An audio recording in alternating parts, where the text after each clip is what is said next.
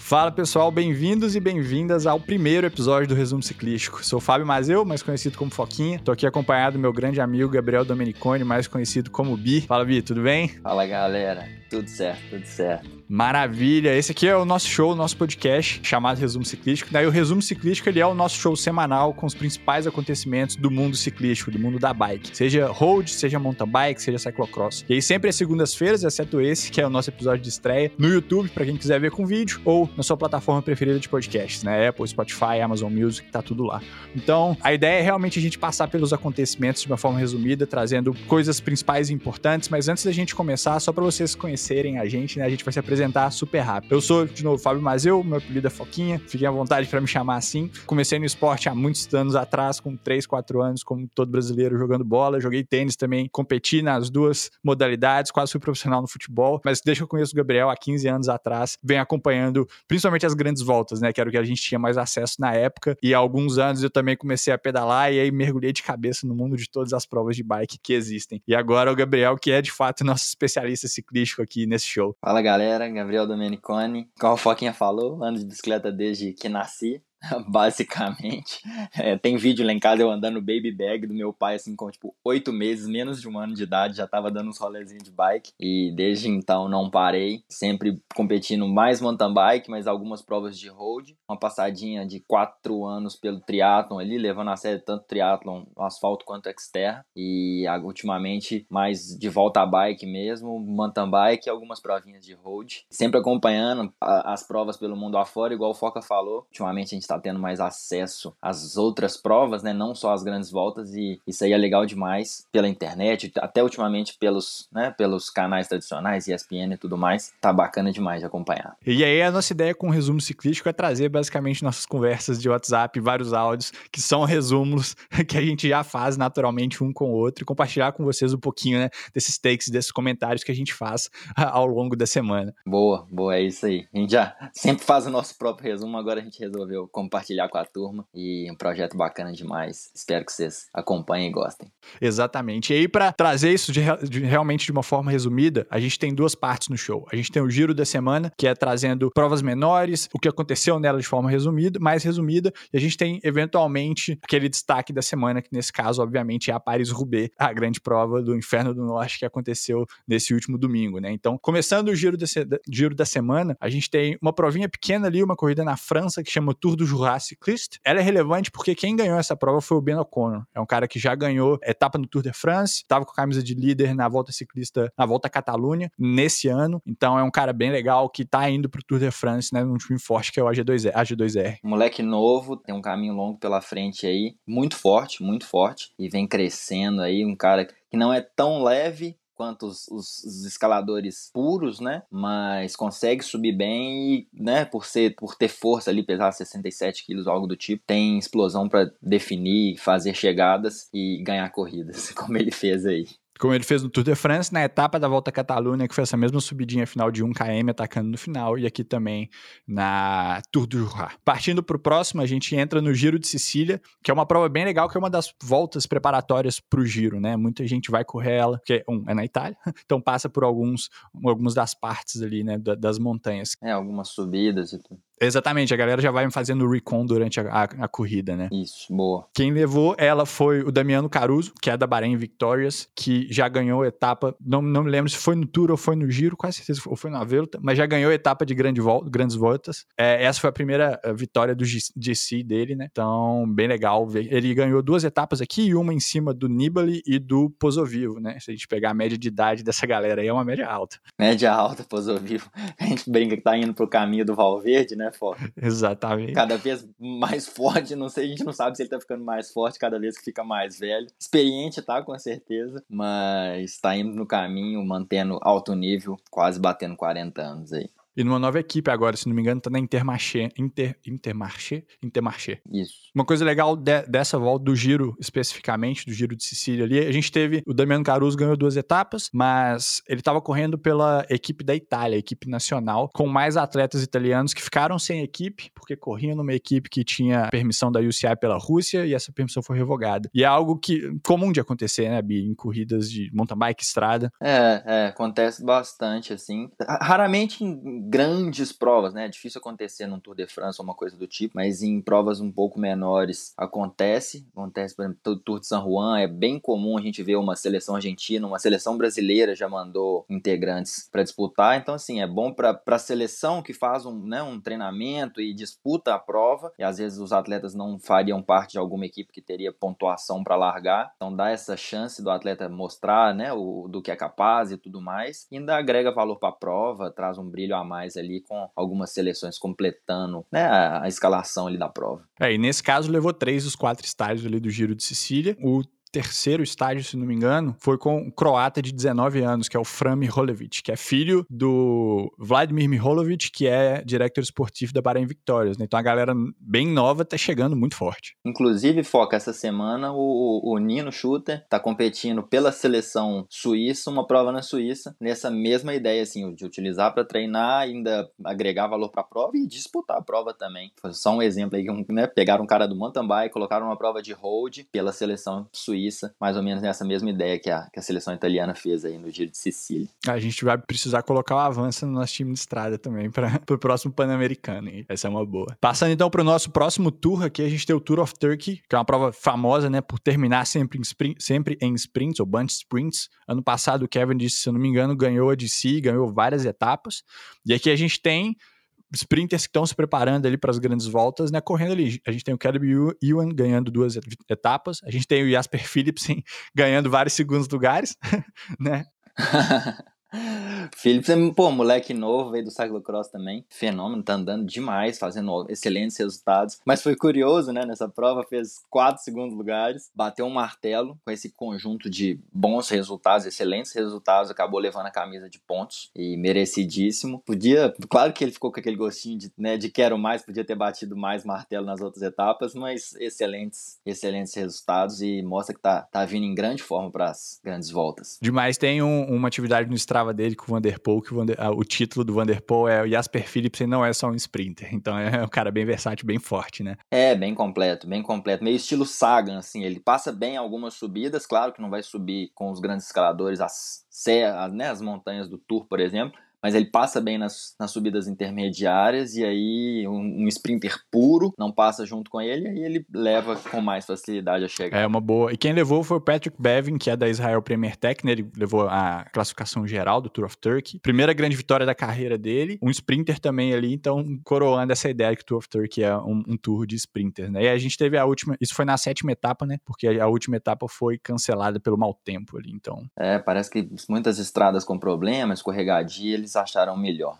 Passando para a próxima, a gente tem uma semi-clássica belga aqui, né? Que é da Bramsapil, de Bramsapil. Que a gente tem feminina e masculino, que é super legal. É, nível altíssimo dos Demais, atletas. Né? A gente tem a galera que larga em Flandres ou vai largar em Paris, né? Largaram várias estrelas, é. E aí que a gente tem de, de highlight, pensando em highlights, começando pela prova feminina, nessa ideia de times fortes, a gente tem a Demi Vollering, que foi segunda em Flandres, se não me engano. Muito forte, junto com a, a, a Marta Cavalli aqui também. Desculpa, ela ficou em segundo lugar na Amsterdam Gold Race, perdendo a prova para Marta Cavalli, era isso que estava na minha cabeça. Então, alguém assim que tá nos pódios ali das provas, né, e que aqui veio preparada para ganhar, né, querendo ou não. Foi, foi, não, a prova foi duríssima, né? Prova rápida também, assim, velocidade alta, essas clássicas belgas normalmente elas são provas rápidas, não tem subidas longas, né? Então, assim, é legal demais de ver, as meninas estão andando demais, bonito de ver, né? Tipo, trabalho de equipe o tempo inteiro, a SD Works tá com um time fortíssimo. A gente até brinca que elas às vezes se perdem assim por ter tantas estrelas e tantas mulheres com chance de vencer, mas tá, tá elevando cada vez mais o nível do, do ciclismo feminino, tá interessantíssimo de acompanhar isso aí. É, isso foi o que aconteceu de bom para elas aqui no The Bramsapil. Na, na Amstel Gold Race não tinha uma líder clara, quando naquela da quem cobre o ataque, a Marta Cavalli foi, ninguém perseguiu, a Demi pegou segundo. Aqui não, aqui a Demi veio como a líder, que acompanhou o ataque ali da Pauliana Rudjar, não sei falar o nome dela, desculpa, mas da Live Racing, e depois atacou em cima dela no, no Mos Mosquestrat, faltando 10 km para terminar, e ela levou o The Bramsapil. Então essa foi a, a prova feminina feminina, SD Works ali dominando sem, sem muita competição, de certa maneira. Na masculina, a gente teve algo similar, que foi a Ineos dominando, né? O Magnus Sheffield,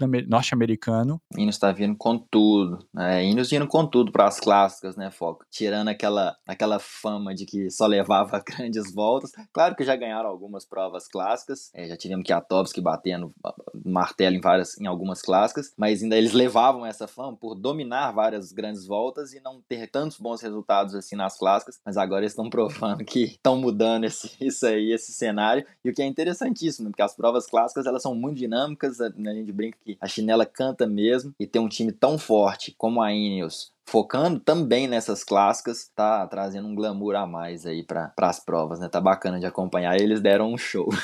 deram um show. Foi Big Ben, eu não lembro o nome do, do Big Ben, mas é o Ben, junto com o Magnus Sheffield, norte-americano de 19 anos, e o Tom Pitcock na fuga com o Remco, mas o que foi segundo pro, pro Kwiatkowski na Amstel Gold Race, mais o Vitor Campenarts, mais alguns riders ali. Pois é, eles conseguiram colocar três atletas na, na fuga principal, né, da da, que definiria a corrida, e aí isso aí aumentou muito a, a, as cartas na manga ali para poder jogar o xadrez. Ficou bem difícil, né, até um fenômeno como o Renko ali não conseguiu é, suportar tanto ataque, tanta, né, tanta movimentação da Ineos, e a gente ainda brinca que ele ainda tá com um pouco de dificuldade de pilotar com os caras, né, tecnicamente, um menino muito forte. Vai, vai com certeza vai, vai evoluir nesse quesito de habilidade, mas a gente via que ele tava com um pouco mais de dificuldade ainda, mas tomara que ele logo logo melhore essa questão aí, porque é um fenômeno e tem perna demais para bater muito martelo ainda nessas clássicas. Com certeza, ficou em sexto aqui, né, o, o Remco. E de novo o Magnus Sheffield ganhou, o Cosnefroy pegou segundo aqui também. E duas coisas que valem a pena, né, a gente pontuar, uma que foi que o Tim Wellens da Lotto Sudal, ele chegou em terceiro, mas ele foi relegado, né, para nono, porque na hora do sprint ali ele saiu do traçado dele, né, isso é algo que não pode. É, e realmente ficou nítido que, que ele atrapalhou, né? Então, assim, não só. Que às vezes a gente. Ocorrem umas situações que o cara sai da linha principal, da linha reta ali, mas não influencia tanto nos outros, mas dessa vez ficou bem nítido, assim, que ele atrapalhou os outros e justamente eles passaram ele para nono, não é isso? Para nono, exatamente. Saiu de terceiro para nono. É, pro final do, final do grupo. Final do grupo, exatamente. É, porque o outro, o, o décimo tá a 51 segundos do grupo da frente, então. E aí a gente teve a queda do Alain Felipe também, numa cena meio bizarra que o cara da um cara da Cofidis esbarrou no carro da Quickstep, derrubou um cara da AG2R e aí derrubou metade do time da Quickstep que tava no pelotão ali, não. Levando o líder deles pro chão. Complicado, acontece. É, não deveria, mas acontece. E assim a gente fecha o nosso giro da semana. A gente tem as principais pequenas provas e agora a gente entra nos, nos destaques, né? Nos dois destaques, que é Paris-Roubaix feminina e masculina. Então, começando com as meninas, a gente tem, pô, a vitória da Longo Borghini fazendo dobradinha da Trek, né? A Liz Dine ganhou no, no ano passado, no estilo muito parecido, atacou, tipo assim, muito antes, né? Atacou longe. A Longo Borghini atacou faltando 34 quilômetros, mas um estilo similar ali, né? A Lizzie não largou, né, esse ano por causa da maternidade. É, faz, faz parte do ciclismo feminino. Fez falta, claro. A estrela, que anda demais, já ganhou muita prova e fez falta demais mas o, o time Trek estava muito bem representado, então foi bacana de assistir. A, a, principal disputa ali, né, entre Trek e SD Works, é, principalmente pela falta da voz, né, na, na Jumbo, a Jumbo acabou sentindo um pouco ali. Testou positivo para Covid e não largou, né? Exato, e aí então fez, fez muita falta. Então a briga ali entre as duas maiores equipes, tirando a Jumbo, né? Sem a, sem a líder delas. É, mas foi bacana de ver, foi bacana de ver demais. A Trek mandou super bem. É isso, a dinâmica da prova aqui foi S-Works e Trek tentando controlar a frente do pelote, né? A Trek tinha a Ellen Van Dyke, campeã europeia de, de estrada, se não me engano, no Mundial de Contrarrelógio, e a Lucinda Brandt, que é campeã mundial de cyclocross. E aí você tem na S-Works a Chantal Van Der Broek Black que é a principal gregária dela ali, que era quem tava com a, com a Demi Vollering lá na Amstel. É até pecado falar que ela, é que ela é gregária, né? Com tanto título, assim. É, é uma super domestique, né? A gregária, assim, é, é diminuir, né?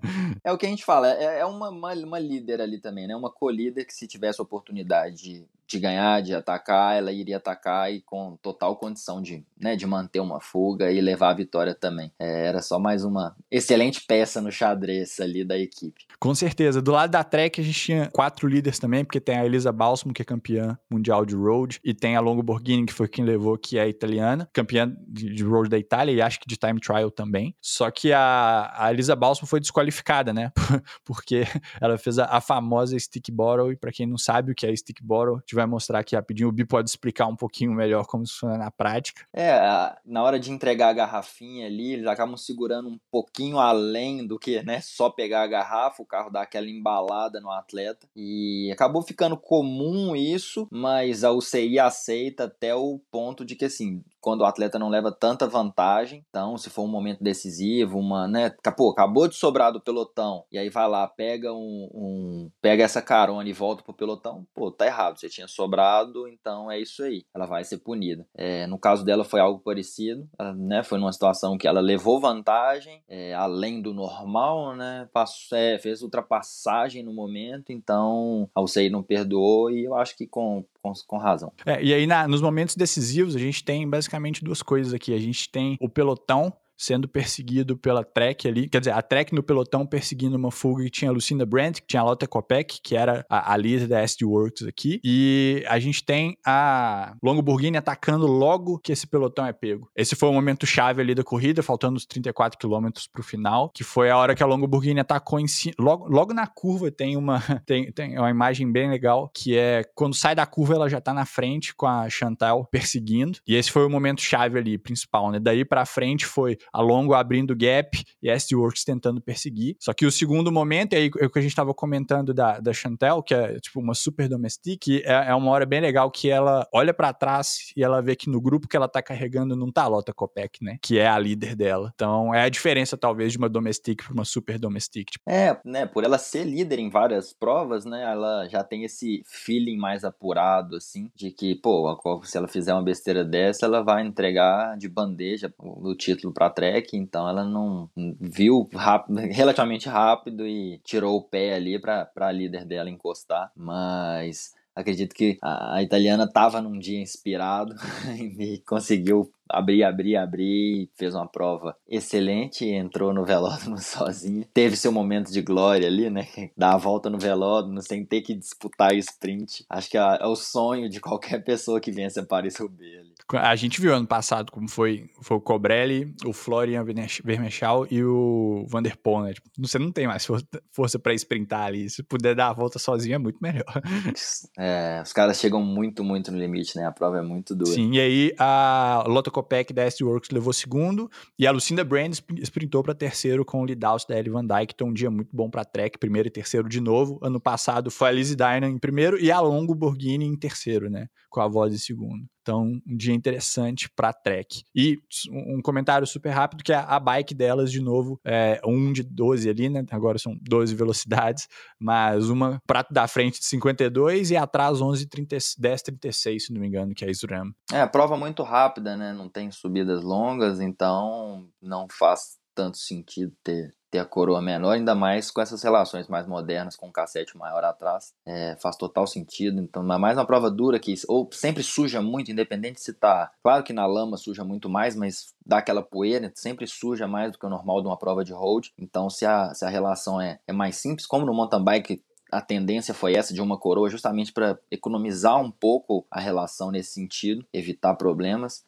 acho que foi, né? A gente viu que deu certo e deu certo de novo esse é, ano. É, e são as duas equipes que talvez mais investem em, em melhorias e coisas específicas, né? A Trek e a Works ali na, na feminina, de entender, de montar um setup para aquela prova. E aí a gente passa então para Bora pra prova masculina. masculina que a gente tem. A Ineos fazendo a mesma coisa que ela fez ali na Bram Sepil que a gente comentou, né? Tipo, 200 km, faltando 200 quilômetros, vento cruzado, o time inteiro puxando na frente, já teve aquele corte maluco lá, né? Tipo, dois grupos enormes, com o Vanderpool e o Valt no segundo grupo, é, 73 atletas no segundo é, grupo. É, e quando eles viram que os dois estavam, né, já tinham, tinham ficado no, no corte, aproveitaram a oportunidade, colocaram fogo na corrida, e acho que foi até um dos motivos, eles bateram um recorde de velocidade média no final das contas, né? Foi a Paris-Roubaix mais rápida. E acho que esse foi um dos principais motivos por ter acontecido esse corte no pelotão logo no começo e a Ineos ter colocado na frente, ter colocado o passo e né, apertado o ritmo, fez com que a prova foi muito rápida, muito forte é, e foi bacana de ver, assim, tipo... 45,8 quilômetros de média, né? É, exato. É bem rápido, considerando cobble, sacou? Os caras fazendo paralelepípedo. E a, e a UP5 para trabalhar lá atrás também. E é aquele negócio, qualquer oportunidade de você fazer seu adversário gastar mais energia, ainda mais uma prova tão dura como essa, eles não iam perder essa oportunidade e chegaram a colocar mais de um minuto, né? né abrindo mais de um minuto, depois eles, né, o pelotão de trás conseguiu encostar, ainda mais que teve um, uma queda no, no pelotão da frente, e aí o pelotão de aproveitou a oportunidade para encostar, e aí a prova começou a desenrolar de outra forma, e aí o, o, o bicho pegou. É, aqui quando uh, os grupos se juntam ali é, e a gente entra no Arenberg, é quando a, a, corrida começa de verdade, né? A gente tem o grupo da, da fuga ali, que é o Mohoric, o David Ballerini da Quickstep, que fura na, no Arenberg e já sobra, uh, o Tom Devrient da Intermarché, que vai pegar sexto, se eu não me engano, ou quinto no, no final, Uh, que ninguém conhece o cara, ninguém sabe quem é, e nada aparece no top 5 do Paris-Roubaix, top 10 que seja, e o Larry Pichon da Arkia Samsic. Então, basicamente a corrida virou uh, perseguir esses caras, né? E é que a gente começa com os jogos ali, do Kung, do Valt atacando, o Valt que veio em teoria não como líder, mas a gente sabe que isso é balela, né? E aqui começa mais a, aquela dinâmica de prova, né? É, o, o Valt é, é difícil ele não entrar como favorito, né? É um dos fenômenos dessa geração e a prova encaixa muito bem no perfil dele ali. Tem, tem a questão técnica, que ele é muito bom do cyclocross, tem a questão da prova não ter subidas muito longas, o que encaixa muito bem no tipo físico dele. E que atrapalha o Gana, por exemplo, da Ineos, né? Exato. E mostrou que, que, que realmente estava muito forte, que realmente era o líder da, da, da Jumbo ali. Atacou, botou fogo no pelotão. Foi um dos responsáveis por correr atrás aí dessa, dessa fuga com o, do Mohoric. Vários acontecimentos ao longo disso, né? Paris-Roubaix é aquela... É, é, sempre... Acontece muita coisa, até é difícil acompanhar assim, porque toda hora um, um fura pneu, um cai... Um, um quebra-roda, né, que nem aquele videozinho problema. do Laporte. Um quebra-roda com. É, o vídeo do Laporte bombou nas redes sociais aí com a roda praticamente partida no meio. E acontece, Paris-Roubaix é isso. É, tem que ficar até atento, assim, porque é muita coisa acontecendo o tempo inteiro. Fatos interessantes. Conta para eles da, da, queda do Lampard, foi um desses ultra decisiva, né? momentos finais da prova ali, fazendo parte da fuga. Lampard bate no bate na no mão de um telespectador, é. Um vídeo, é. na mão de um, de um telespectador ali, vai pro chão no momento super decisivo, tava ali na briga pelo pódio. É, deu uma voada aí, né? Então. Nossa, é, bombou também nas redes sociais, realmente foi aquela porrada, assim, você vê que ele levantou sem muita, né, não machucou tanto, mas acho que a porrada foi tão grande pro corpo e pra cabeça, assim, né, no momento decisivo, que ele nem conseguiu conseguiu se localizar na prova depois. O cara perdeu chance de pódio. Mas o que importa mesmo é que, faltando 19 km, né, o Van Baarle já tinha cruzado ele atacou, e atacou pra vitória. É, e aí o Mohoric e o Lampaert, nessa hora, eles estavam perseguindo o Van Baarle, né, que tava indo solo para chegar. E aí acabou que o Mohoric ficou sozinho, né, com a, com a queda do, do Lampard, e aí perdeu forças, que até o grupo de trás alcançou ele, porque sozinho ali ele já não tinha tanta perna, não estava tão bem fisicamente quanto o Van Baarle, que conseguiu levar sozinho até a chegada. E abriu um super gap, quase dois minutos. Teve, teve a oportunidade de chegar mais tranquilo e curtir a vitória também no é velódromo. É verdade, fez a volta sozinho, igual a longo, né? Fez a volta sozinha, é, com tranquilidade. Aquele, claro que exa exausto, mas teve né, aquele momento de glória ali um pouco mais tranquilo. É, outro fato interessante que a gente reparou nessas questões de queda, tivemos duas trocas de bike do Van Aert. É difícil falar que isso alteraria o resultado, né? Pode ser que sim, pode ser que não, porque gastou muita energia para reconectar nas duas vezes. Então pode ser que teria alguma mudança ali, mas mesmo com essas duas trocas, chegou, é, alcançou o, o grupo que ele estava, né? Nessa, nessa parte da prova, os grupos já são bem selecionados, bem pequenos, mas nas duas situações que ele trocou de bike, ele conseguiu encostar no grupo que ele estava e ainda chegou com energia para disputar no final, fazer segundo. Bateu o Kung no sprint ali, no, no, no, no estilo legal de, de, É, bem no estilo de, de, de velódromo mesmo. Era o favorito naquela situação ali, né? No um contra um. Claro que nessas, nessas grandes provas é, as, as zebras acontecem, né? Às vezes um cara não, que não sprinta tão bem. Tipo a chegada do, do Wes Green com o Van Der Poel, né, no ano passado. Pô, todo mundo apostaria no Van Der Poel naquele sprint, mas numa prova tão longa, tão desgastante, é, o Wes Green acabou batendo o Van Der Poel no sprint. Assim como talvez todo mundo apostou no Van Der Poel hoje versus todo mundo, né? D difícil saber, assim, né? Numa prova, claro que entrou como um dos principais favoritos, mas nessa situação de um contra um, igual né, o Van Aert